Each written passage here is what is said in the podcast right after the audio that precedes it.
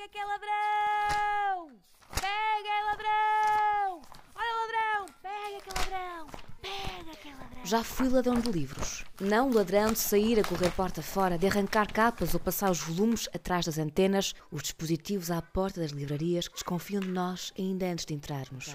Fui ladrão em novo, quando só havia três tipos de livrarias: Livrarias papelarias que cheiravam a plástico e fita cola, onde professores e alunos se cotovelavam em setembro em busca de manuais, pastas, cadernos e canetas. Livrarias quiosques, onde os livros mansos casavam com jornais, revistas, embrulhos e laçarotes. E claro, livrarias, livrarias.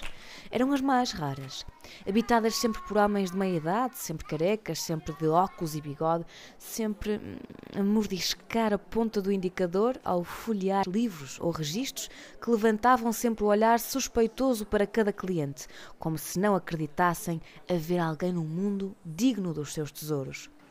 Lá dentro eram estantes atrás de estantes, prateleiras sobre prateleiras, livros que espreitavam pelas lombadas sem o atrevimento dos livros que hoje escancaram para nós. Era atrás dessas estantes que eu me escondia.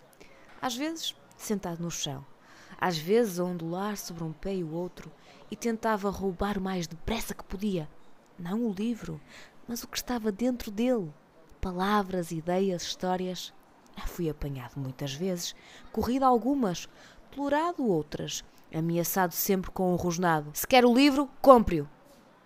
Hoje ainda me doem os calcanhares desses roubos imóveis, em que o corpo não mexia, mas os olhos e os dedos passavam as páginas a correr, a tentar sorver de um trago todas as histórias e pensamentos do mundo. Mas já o faço pouco, e tenho pena, pois os livros são a única arca da imaginação e saber humanos que temos a obrigação de roubar.